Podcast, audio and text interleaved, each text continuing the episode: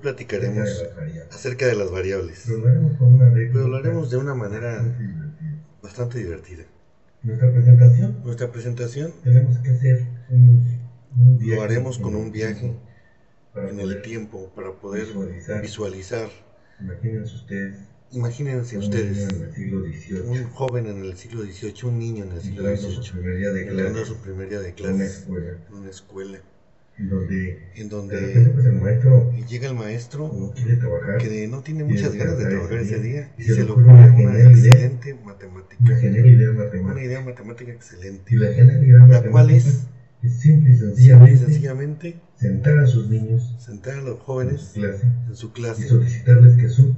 y solicitarles que sumen del 1 al 100 hasta que puedan terminar ellos. Entonces, pues imagínense nada más ellos sumando los, los niños jóvenes de 15 años, niños de 8 años, eh, y están sumando todos. Y de entre todos ellos, de repente, está un pequeño, 7, 8 años, el cual eh, de repente eh, levanta su mano y entonces él entrega su pizarra con un resultado.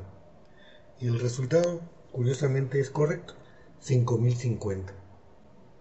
Este resultado que es 5050 deja sorprendido al maestro y pues lo hace molestarse porque tiene que dar ahora una nueva clase. Y entonces comenta con sus compañeros que este joven está castigado porque eh, ha infringido la ley de la clase y, está castigado.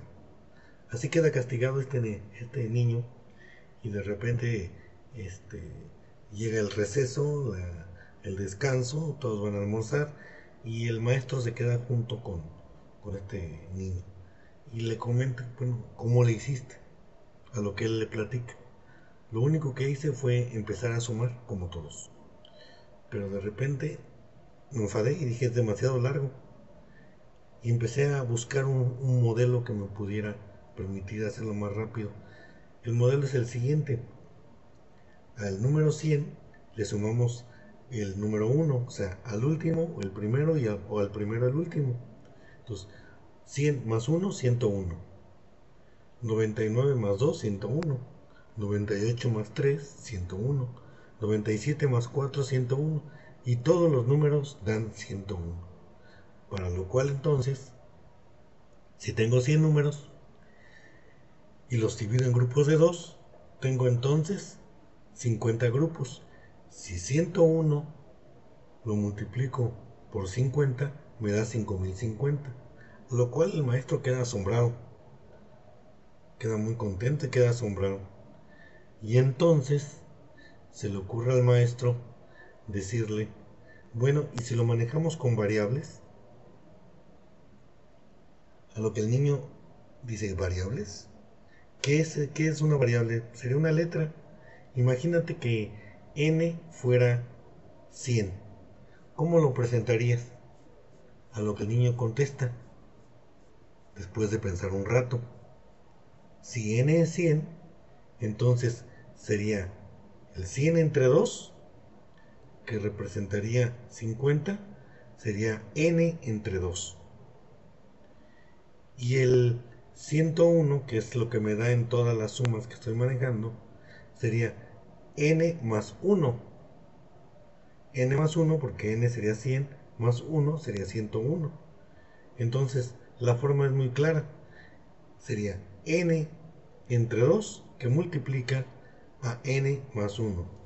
Este niño que estamos comentando ahorita, simple y sencillamente, se conoce en el mundo de las matemáticas como Friedrich Gauss, que es el príncipe de las matemáticas. ¿Sí? Muy interesante la historia. ¿No creen que las variables nos pueden llevar a mundos muy interesantes? Y las matemáticas siempre son cosas bastante interesantes. ¿Cómo lo harían ustedes? ¿Cómo podríamos razonar las variables? Las variables entonces son todo lo que le podemos manejar nosotros como, como una, algo que no conocemos. ¿sí? Entonces, ¿cuántos refrescos puedes comprar con 100 pesos? X, Y o Z, como lo quieras manejar tú. ¿No te parece entonces que podemos vivir en un mundo de variables constantemente, entonces las matemáticas no están tan perdidas, siguen ahí y siempre lo van a estar ahí.